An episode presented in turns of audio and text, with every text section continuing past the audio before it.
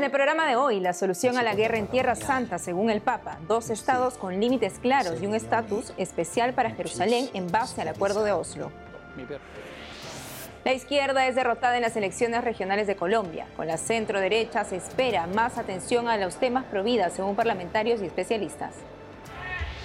Sufragios, misas y oración.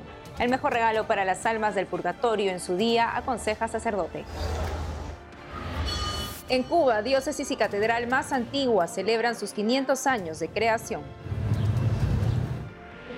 El triunfo de la pureza. Jóvenes de Latinoamérica y Europa consagran su virginidad hasta el matrimonio. Hola amigos, bienvenidos a su programa con enfoque católico EWTN Noticias. Es un gusto estar informando desde nuestros estudios en Lima, Perú. Yo soy Natalie Paredes. Edi pronto estará con nosotros.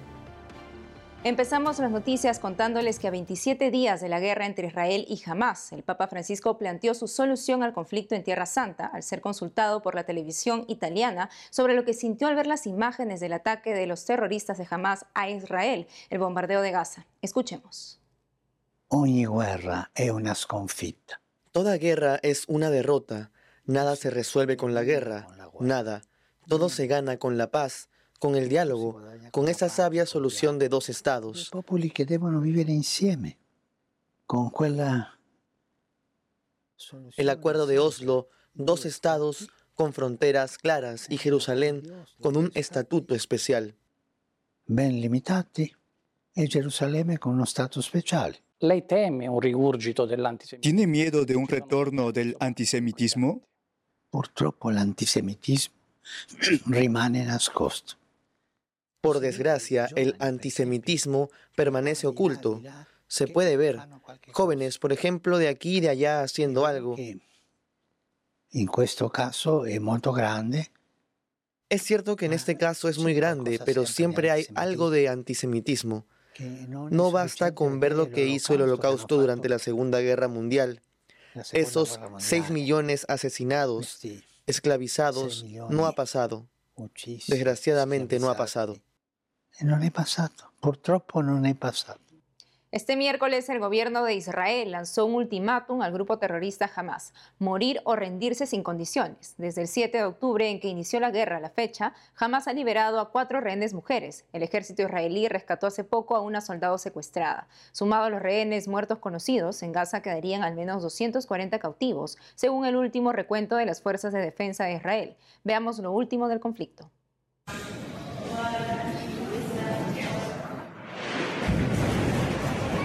Rezaban por el fin de la guerra cuando una bomba impactó cerca del templo en el Día de Todos los Santos. Son los cristianos de la Iglesia de la Sagrada Familia en Gaza, la única parroquia católica latina en la ciudad.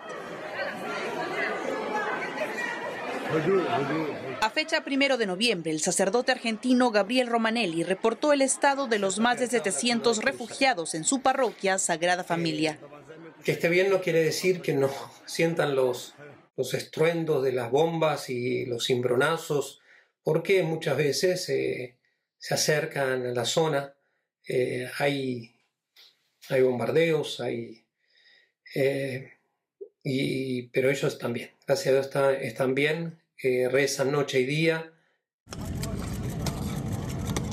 Hasta este jueves, los ataques israelíes para eliminar a los terroristas de Hamas en Gaza ocasionaron la muerte de más de 9.000 civiles, según el Ministerio de Salud gazatí. En realidad habría que terminar esta guerra, que va a causar más muerte, más daño a todos.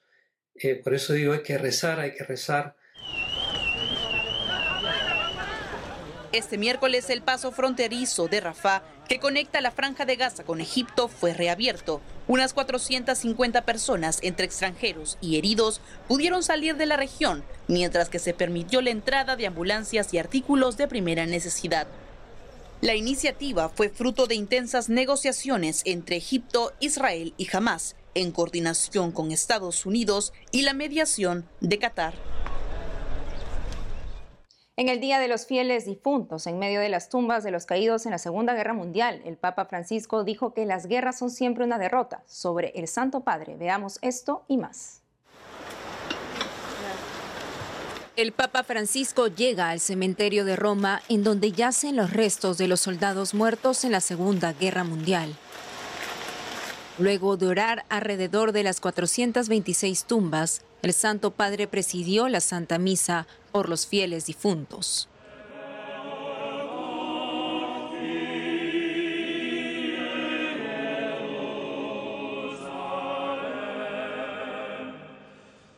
La celebración de un día como hoy nos trae dos pensamientos, memoria y esperanza. Memoria en aquellos que nos han precedido,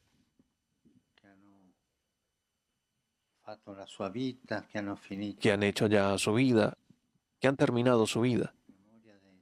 Memoria de tanta gente que hicieron el bien en la familia, con los amigos. La memoria también de aquellos que no pudieron hacer tanto bien. Pero en la memoria de Dios, en la misericordia de Dios son recibidos en su misterio.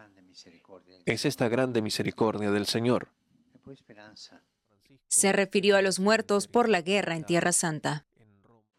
No pensar a las guerras de hoy. Y no puedo no pensar en las guerras de hoy. Hoy sucede lo mismo. Tantas personas jóvenes y no jóvenes. En las guerras del mundo.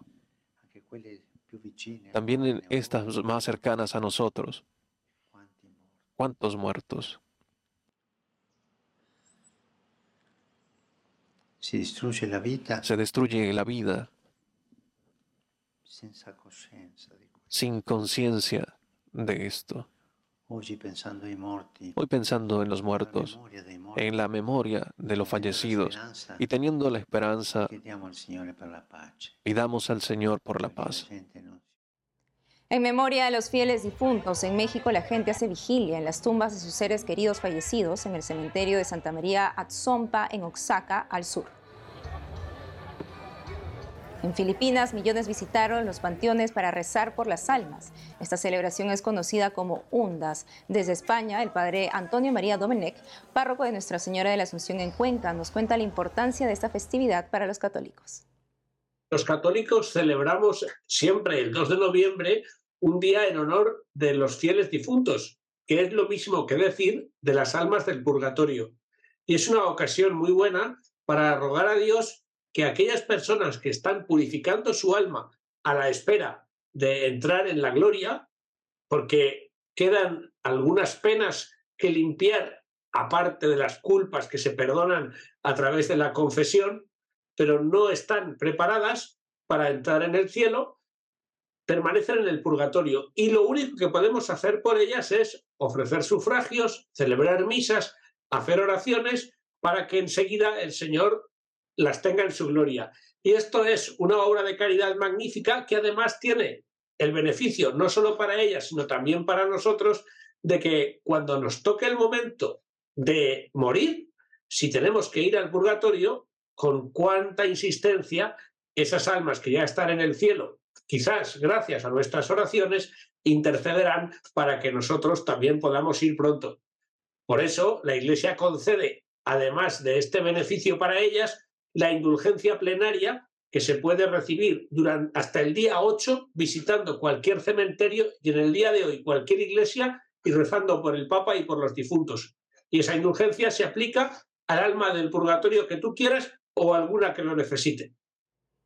En Colombia, la izquierda es derrotada en las elecciones regionales. Con la centro derecha se espera más atención a los temas providas, según parlamentarios y especialistas. Sobre esto y más informa nuestra corresponsal Lida Lozada. Tras la jornada electoral vivida el pasado 29 de octubre en los 32 departamentos de Colombia, en el país se respira una especie de aire de esperanza frente a la dirigencia política, pues las principales ciudades, entre ellas Bogotá, Medellín, Cali y Barranquilla, eligieron a candidatos identificados con la centro derecha, lo que podría significar mayores garantías o por lo menos mayor equilibrio para el país no solo a nivel de desarrollo, sino también en temas asociados, por ejemplo, con la defensa de la vida, la familia y los valores eh, cristianos. Tras haberle dado en las elecciones eh, pasadas el voto de confianza a la izquierda con la elección de Gustavo Petro como presidente de la República, una especie de sensación de desilusión condujo este nuevo giro en las elecciones. Y en otras noticias, el próximo 11 de noviembre la ciudad de Medellín será sede del Congreso Mariano Nacional, que bajo el lema María, una luz de esperanza en medio de las tinieblas, reunirá a un grupo de 10 importantes predicadores expertos en temas marianos. Aspectos eh, como María en la Sagrada Escritura y en la liturgia, los eh, misterios de su Inmaculado Corazón, su papel fundamental en la historia de la salvación, ella también como modelo y culmen de la santidad, serán algunos de los abordados en este encuentro. Un momento de oración desde las 8 de la mañana del 11 de noviembre hasta las 6 de la tarde que terminamos con una solemne celebración de la Eucaristía y la consagración y la coronación de la Santísima Virgen Peregrina. Va a ser un encuentro de oración, de predicación, de formación, de crecimiento y renovación espiritual para todos a partir de la figura de María, aunque la responsabilidad de cada presbiterio la tiene primero el obispo, todos están llamados a sumar en este proceso de acompañamiento a los presbíteros. 12 años después de empezar a asumirse en la iglesia colombiana la importancia de la pastoral sacerdotal de 77 jurisdicciones eclesiásticas que existen, Hoy ya son 38 las que cuentan con equipos diocesanos enfocados en este eh, trabajo, aunque aún faltan casi la mitad de jurisdicciones eh, por conformarlos. Desde la conferencia episcopal ven este momento como un momento clave para la consolidación de este eh, proceso de servicio a los presbíteros del país. Nosotros necesitamos estar en vigilancia de estar en oración necesitamos un proceso de acompañamiento, un proceso de orientación eh, que nos ayude a nosotros siempre como a conservar el propósito de identidad sacerdotal que hemos decidido asumir desde la ordenación. Precisamente durante el más reciente encuentro de delegados de pastoral sacerdotal realizado aquí en Bogotá, el episcopado colombiano presentó a los participantes una herramienta con 10 talleres de aplicación práctica que al ser implementados en cada iglesia particular les permitirá afianzar en los sacerdotes aspectos como la autoestima, la capacidad de escucha y la cultura del en la que ha insistido el Papa Francisco, reconociendo la importancia de su integralidad, lo que a su vez, dicen, se verá reflejado en la atención a los fieles del país. Es una pastoral que no se puede trabajar solitaria, es una pastoral que compromete al señor obispo, al delegado y a todo el presbiterio. Entonces, pues muy entusiasmados, con enorme esperanza. Vemos con satisfacción que el trabajo que se ha venido realizando en los últimos años empieza a producir resultados. Desde Colombia, Lida Lozada, EWTN Noticias. Ahora noticias de la iglesia en Nicaragua. El obispo nicaragüense Monseñor Rolando Álvarez, sentenciado a 26 años de cárcel por la dictadura, es la figura más influyente y popular en el país, según una encuesta de opinión de la consultoría interdisciplinaria en desarrollo conocida también como CIT Galup. El obispo Álvarez cuenta con un 48% de opinión favorable. En cambio, Daniel Ortega y Rosario Murillo no figuran en la lista de personalidades. El sondeo utilizó la metodología de llamadas a celulares o entrevistas cara a cara con una muestra mínima de 1.200 ciudadanos en cada país, con un margen de error 2.8 y un nivel de confianza del 95%. La medición recientemente publicada fue realizada en septiembre pasado. Nos vamos a una pausa, pero al volver, el triunfo de la pureza, jóvenes de Latinoamérica y Europa consagran su virginidad hasta el matrimonio. Además, en Cuba, diócesis y catedral más antigua celebran sus 500 años de creación. Regresamos con más noticias con Enfoque Católico.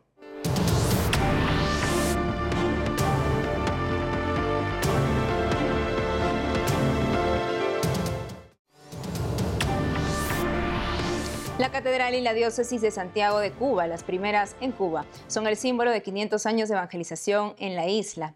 El Santo Padre acaba de decretar año jubilar e indulgencia plenaria por este gran acontecimiento. Nuestra corresponsal Rachel Díez nos informa.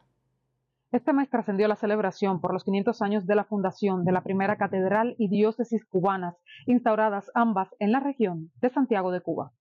Desde hace algún tiempo, la comunidad cristiana que peregrina en esta región, por medio de su arzobispo metropolitano, Monseñor Dionisio García Ibáñez, realizó una petición especial al Papa Francisco, quien respondió declarando año jubilar al periodo entre el 21 de octubre de este año y el 22 de octubre de 2024.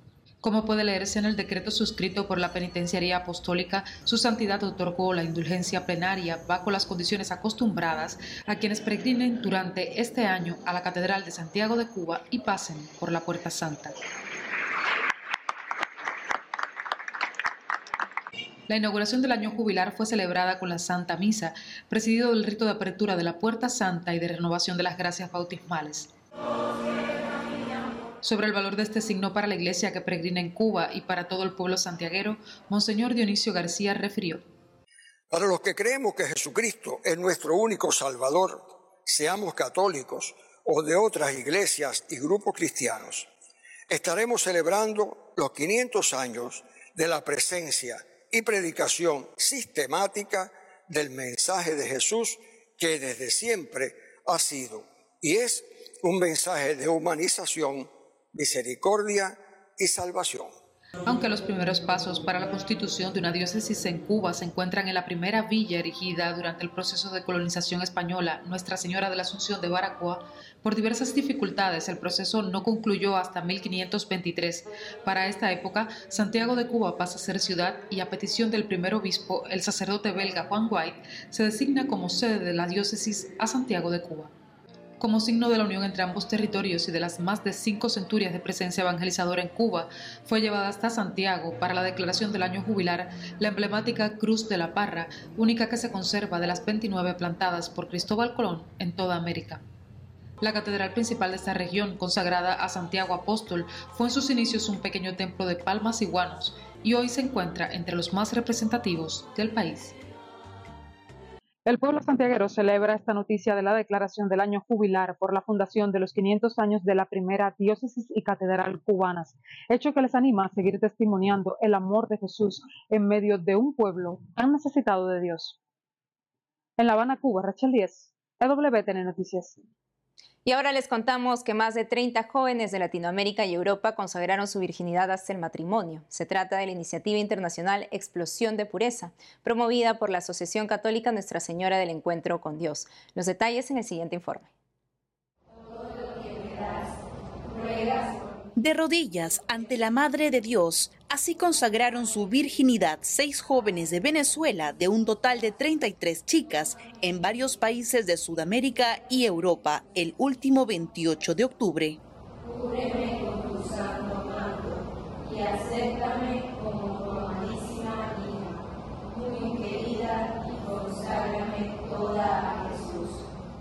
Dana en Colombia, Lisette en Chile y hasta Marie desde Suiza.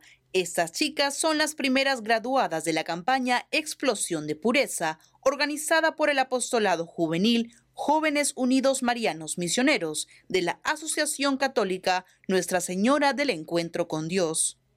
Esta iniciativa está dirigida a mujeres entre los 13 y 25 años. Son 20 semanas de formación en que las jóvenes aprenden a vivir la pureza en su totalidad. La hermana Alexandra Benavides, misionera laica y promotora de la campaña, explica en qué consistió la graduación. Hicimos una santa misa, cada una tenía que consagrarse de manera particular en su parroquia de origen, pero virtualmente transmitimos la santa misa. Eh, se, les impusieron una medalla de la Virgen, como lo comentaba anteriormente, y en las últimas semanas tocamos el apóstol eh, de la pureza. Entonces, eh, la idea es poder seguir trabajando con ellas y hacer de la pureza un estilo de vida. Las charlas de explosión de pureza se realizaron de forma presencial en Venezuela, Colombia, Perú, Argentina y República Dominicana. De manera virtual participaron chicas de Estados Unidos, Puerto Rico, Panamá y Suiza. Ahora estamos en la segunda etapa, que es el club de lectura, estudiando a fondo ya la vida de estas santas o de estas mujeres ejemplares. Y creo que es un, el formar como una familia, ¿no? Un, un núcleo de personas que, de mujeres que se dedican, decidan a vivir la auténtica feminidad. La campaña se llama Explosión de Pureza para una auténtica feminidad, es decir, vivir nuestra misión de mujeres en toda su plenitud. La siguiente meta con las primeras 33 graduadas es una peregrinación al santuario de Fátima en Portugal y lograr que se conviertan en verdaderas apóstoles de esta misión. La campaña Explosión de Pureza ya abrió las inscripciones para un nuevo ciclo de chicas que se decidan a hacer de la pureza su estilo de vida. Para hacerlo, puede ingresar al sitio web de Jóvenes Unidos Marianos Misioneros, jumm.org. Y le contamos que ya es público en el sitio web del Sínodo de la Sinodalidad el informe de síntesis con las conclusiones de la primera etapa. Nuestro corresponsal en Roma, Cole Flynn, con los detalles. Beatitudine, eminenze, eccellenze, cari fratelli e sorelle, carissimi giovani. Trabajando hasta bien entrada la tarde del sábado en el Vaticano y después de una reunión de un mes de líderes de la Iglesia, hombres y mujeres religiosos y laicos de todo el mundo, el Sínodo sobre la Sinodalidad publicó su muy esperado informe de síntesis. El informe resumió las deliberaciones a lo largo de las semanas e incorporó más de 1.150 enmiendas propuestas al texto. Los 344 miembros votantes aprobaron todos los párrafos propuestos con la mayoría requerida de dos tercios. Se cubrieron muchas cosas en el documento de 42 páginas, entre ellas, mayor participación laica en la vida de la Iglesia, incluida la toma de decisiones, un mayor papel para las mujeres en la Iglesia, aunque sobre el controvertido tema de las mujeres diáconos recomendaron más estudios, más responsabilidad de los obispos en lo que respecta a las finanzas, nuevos ministerios para laicos, como un ministerio para ayudar a las parejas casadas y a quienes se preparan para el matrimonio, reuniones de líderes de la Iglesia para hacer de la sinodalidad una parte permanente de la vida de la Iglesia en todos los niveles. De San Basilio es importante señalar que algunos de los temas más candentes de los que tanto se habló a lo largo del mes no se abordaron directamente en el informe. En el documento no se utilizó el término LGBT, pero sí expresaron cercanía y apoyo a quienes experimentan soledad como resultado de ser fieles a las enseñanzas de la Iglesia sobre la sexualidad. Tampoco se mencionó la bendición de parejas del mismo sexo.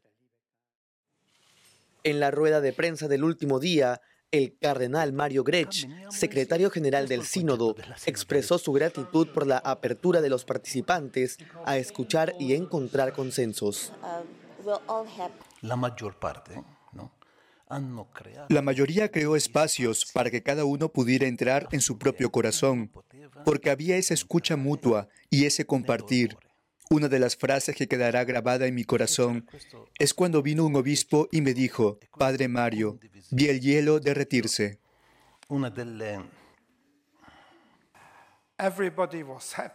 Jean-Claude Hollerich, relator general del Sínodo, dijo que cuando se sometieron a votación algunos de los temas controvertidos modificados, incluido el aumento del papel de la mujer en la Iglesia, no hubo tantos votos en contra como hubiera pensado.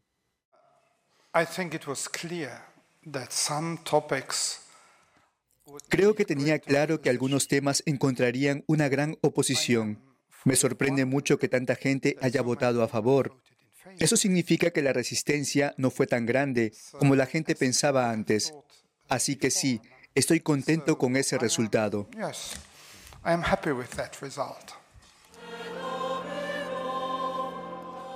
El domingo el Papa Francisco celebró la misa en la Basílica de San Pedro, donde marcó el final de esta primera sesión del proceso sinodal. Hoy Hoy no vemos el fruto pleno de este proceso, pero con previsión podemos mirar el horizonte que se abre ante nosotros. El Señor nos guiará y nos ayudará a ser una iglesia más sinodal y más misionera, adorando a Dios y sirviendo a la iglesia. Mujeres y hombres de nuestro tiempo, saliendo a llevar a todos la alegría consoladora del Evangelio. La atención ahora se centra en los próximos meses, cuando los participantes en el sínodo regresen a casa y comiencen a prepararse para la reunión final del próximo año en octubre. En Roma, Paul Flynn, EWTN Noticias. Beatitudine, eminenze, eccellenze, cari fratelli e sorelle, carissimi giovani. Amigos, esto ha sido todo por hoy. Ha sido un gusto estar con ustedes. No dejen de seguirnos en nuestras redes sociales y en wtnnoticias.com. Hasta mañana.